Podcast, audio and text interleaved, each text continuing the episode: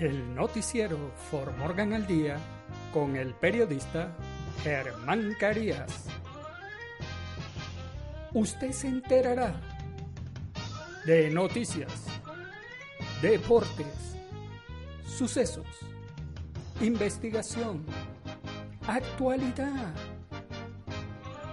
Lo que sucede en Fort Morgan, Colorado y el mundo de lunes a viernes, en sus dos ediciones a las 12 del mediodía y a las 6 de la tarde, por Juan FM 93.1. El noticiero For Morgan al Día con el periodista Germán Carías. Recuerde, de lunes a viernes, en sus dos ediciones, 12 del mediodía y 6 de la tarde, el noticiero For Morgan al Día con el periodista Germán Carías.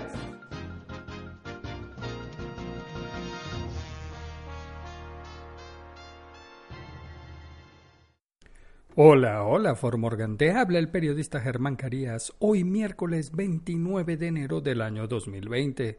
Y estos son los titulares del noticiero For Morgan al Día. Celebre el día de San Valentín con té al estilo británico Downtown Abbey en Fort Morgan. El juicio político de Trump pasa a la fase de cuestionamiento. El presidente Donald Trump firmará el acuerdo comercial USMCA hoy miércoles. Tres vehículos chocaron cerca de Colfax Avenue en Spear Boulevard en ambas direcciones. Ciudad de Colorado llegó a un acuerdo ante una demanda por tiroteo que involucra a un policía de casi 9 millones de dólares. En los deportes, los Nuggets de Denver fueron derrotados por los Grizzlies de Memphis 104 a 96. Se tambalea contratación de Paulinho con Cruz Azul al no pasar los exámenes médicos. Primer fracaso de la era Peláez con Chivas al ser eliminados por Dorados de la Copa MX en penales. En nuestras secciones, ¿qué sucede en nuestros países? Morena frena exhorto para investigar patrimonio de Barlet. Capturan a señalados de defraudación y contrabando aduanero en Guatemala. ¿Qué hacer en Fort Morgan? ¿Sabía usted que? Y en el clima, día mayormente nublado con un 20% de probabilidades de precipitaciones en Fort Morgan y el noticiero For Morgan al día comienza ya. Celebre el día de San Valentín con té al estilo británico Downtown Abbey en Fort Morgan. La Biblioteca y Museo de Fort Morgan organizará un programa especial para el día de San Valentín que contará con todos los adornos de un té al estilo británico Downtown Abbey Únase a nosotros el 14 de febrero de 2 y 30 a 5 de la tarde en la galería inferior del museo para experimentar un auténtico té británico con pasteles, sándwich, bollos y más. Vístase con sus mejores galas o incluso use ropa de principios del siglo XX si la tiene. Se recomiendan sombreros, pero no son obligatorios. El registro sí es obligatorio y solo hay 20 lugares disponibles, así que actúa rápido. Para más información y para registrarte, llama a la educadora Kathleen Byrne al 970-542-4014. El juicio político de Trump pasa a la fase de cuestionamiento. El equipo legal del presidente Donald Trump completó los argumentos iniciales del juicio político y pasa a su próxima fase el miércoles, cuestionamiento. Pero todos los ojos permanecen en los republicanos moderados a medida que aumentan la presión sobre los senadores para que llamen al ex asesor de seguridad nacional John Bolton para que testifique. A partir del miércoles, los senadores tendrán la oportunidad de enviar preguntas por escrito al presidente del Tribunal Supremo, John Roberts, quien luego dirigirá las preguntas a los gerentes de juicio político o al equipo legal de Trump. El miércoles marcará el primero de dos días de interrogatorio totalizando 16 horas. El precedente de permitir preguntas a los senadores se remonta al juicio de destitución de Clinton. Durante ese juicio, los senadores presentaron más de 100 preguntas. Los líderes del Senado han solicitado que los miembros de su partido envíen primero las preguntas para su revisión. Después del interrogatorio el miércoles y jueves, los senadores tendrán la oportunidad de votar para llamar a los testigos el viernes, un espectro que sin duda quedará pendiente de las sesiones de interrogatorio. El presidente Donald Trump firmará el acuerdo comercial USMCA hoy miércoles. El presidente Donald Trump estará ansioso por mostrar una gran victoria política durante su juicio político al firmar la ley USMCA por sus siglas en inglés USMCA, que significa son las iniciales de Estados Unidos, México y Canadá una importante nueva edición de las normas comerciales con Canadá y México. Trump convirtió la renegociación del Tratado de Libre Comercio de América del Norte en una prioridad durante su campaña de 2016. Los expertos en comercio dicen que el impacto será modesto, ya que Canadá y México ya representan los dos principales mercados de exportación de bienes estadounidenses, pero el pacto que Trump firma el miércoles, junto con un acuerdo de fase 1 con China, reduce las tensiones comerciales que contribuyeron a frenar el crecimiento económico a nivel mundial. Tres vehículos chocaron cerca de Colfax Avenue en Spear Boulevard en ambas direcciones. La policía de Denver cerró la avenida Colfax en ambas direcciones en Spear Boulevard hoy miércoles por la mañana por un choque de tres vehículos. El departamento de policía de Denver dijo que nadie involucrado resultó gravemente herido. La avenida Colfax en dirección este reabrió en Spear poco después de las 7 de la mañana. Colfax en dirección oeste y Spear en dirección eh, sur permaneció cerrada. El accidente pudo haber sido causado por altas velocidades debido al daño y donde terminaron los vehículos, pero la causa aún estaba bajo investigación. Los conductores tuvieron que usar Auraria, Parkway al lado del Pepsi Center para evitar el accidente y si iban hacia el sur por Spear podían tomar la avenida 12 y regresar por el lado norte de Spear y sortear el choque de esa manera. Ciudad de Colorado llegó a un acuerdo ante una demanda por tiroteo que involucra a un policía de casi 9 millones de dólares. Una ciudad de Colorado acordó, pagar casi 9 millones de dólares para resolver los reclamos de un tiroteo que involucran a un oficial que dejó a una persona muerta y otra paralizada, dijeron las autoridades. El acuerdo de North Glen y su aseguradora se encuentran entre las demandas más grandes en la historia del Estado relacionados con la fuerza policial excesiva. Serina Minella recibirá 8.25 millones de dólares, mientras que la familia de Jeremy Paschek recibirá 500 mil dólares, dijeron las autoridades. Los oficiales de North Glen dispararon a Paschek ocho veces. Minella recibió un disparo y quedó paralizada del cuello para abajo y requería atención por, requerirá atención por el resto de su vida, dijeron las autoridades. Ninguno de los dos estaba armado cuando los oficiales los confrontaron en un automóvil a las 3 de la madrugada del diciembre de 2017. Paschek pudo haber estado dormido y chocó contra una patrulla de la policía mientras intentaba huir. Los oficiales de Norglen dijeron que temían ser golpeados por el automóvil y abrieron fuego, dijeron las autoridades. En los deportes, Los Nuggets de Denver fueron derrotados por los Grizzlies de Memphis 104 a 96. Los Grizzlies de Memphis han mejorado mucho desde hace un mes y lo demostraron ante los Nuggets de Denver. Dylan Brooks anotó 24 puntos, Jonas Valanciunas tuvo 23 puntos y 12 rebotes, y los Grizzlies vencieron a Denver 104-96 el martes por la noche para su tercera victoria consecutiva. Los dos juegos anteriores de la serie esta temporada fueron ganados por Denver, incluida una victoria de 131-114 en noviembre. Es la primera vez este año que los Grizzlies lideraron de principio a fin y Memphis ahora tiene un colchón de dos juegos y medio sobre San Antonio para el octavo y último lugar en la carrera de playoff de la Conferencia Oeste.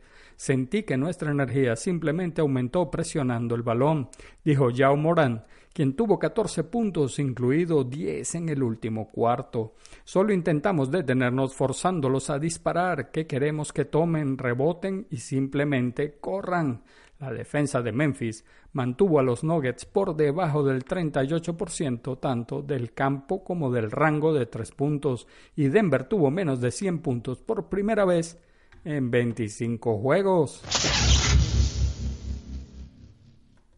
Se tambalea contratación de Paulinho con Cruz Azul al no pasar los exámenes médicos. Un allegado al cuerpo médico de Cruz Azul, el cual encabeza Odin Byte, informó que Paulinho no pasó los exámenes médicos con los cementeros y su contratación se tambalea. Indicó el informante que el jugador no superó las pruebas que se le realizaron en Médica Sur la mañana del martes, apenas unas horas después de que arribara a México y procedente de su natal Brasil. Una segunda fuente confirmó esta situación y se buscó al representante cuando surgió esta información sin obtener respuesta. El mismo día por la tarde iban a reunirse el promotor del jugador Luciano Couto y Jaime Sordiales para firmar el contrato, pero todo parece indicar que no se llegó a un arreglo. Primer fracaso de la era Peláez con Chivas al ser eliminados por Dorados de la Copa MX en penales. Las Chivas firmaron su primer fracaso del semestre bajo la gestión de Ricardo Peláez al sucumbir en tanda de penales en contra de Dorados ayer martes, en encuentro de los octavos de final de la Copa MX. De acuerdo al presidente de la institución, Amaury Vergara, el club hizo la mayor inversión de su historia con el objetivo de lograr todos los trofeos, pero esto ya no será posible. Ahora el cuerpo técnico encabezado por Luis Fernando Tena tiene la obligación de ganar el título de la Liga MX, torneo en el que marchan en la cuarta posición al sumar cinco unidades en tres jornadas disputadas. El conjunto tapatío no pudo superar la tanda desde los once pasos luego de empatar a dos goles en el marcador global. Guadalajara logró ganar en el tiempo regular 1 a 0 con una anotación de Cristian Calderón, quien besó el escudo al marcar. Miguel Ponce fue el que erró desde los once pasos en el Estadio Dorados, por lo que su escuadra terminó por caer 6 a 5 y con ello dejaron ir la oportunidad de ganar los dos títulos que disputaban en el Clausura 2020. En nuestras secciones, ¿qué sucede en nuestros países? Morena frena exhorto para investigar patrimonio de Barlet. Los grupos parlamentarios del movimiento Regeneración Nacional en el Congreso de la Unión impidieron que la Comisión Permanente exhortara a distintas instancias para garantizar los derechos de los migrantes y verificar la evolución del patrimonio del director de la Comisión Federal de Electricidad, Manuel Barlet Díaz.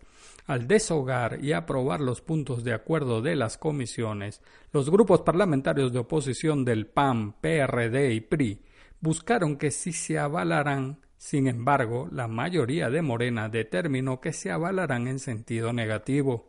La senadora dijo que no se pedía investigar el rancho y las empresas que tiene el hijo y la concubina de Barlet, sino solo las propiedades que el funcionario ha reconocido.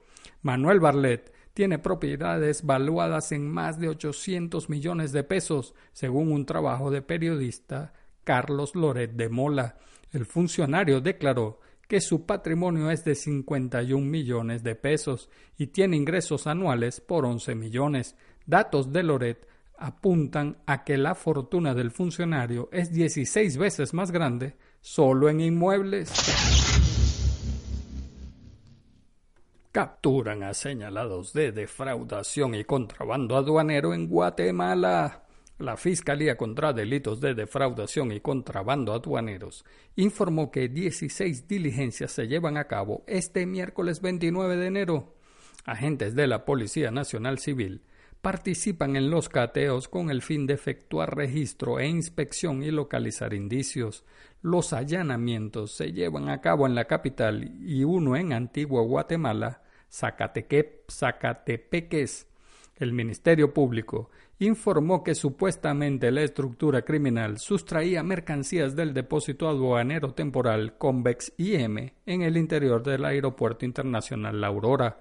De acuerdo con las pesquisas, el personal colaborador de esa entidad supuestamente facilitó los medios para que particulares retiraran mercancías y utilizaban declaraciones falsas las cuales no efectuaron el procedimiento de despacho aduanero respectivo, es decir, los productos fueron sacados del depósito únicamente pagando el almacenaje.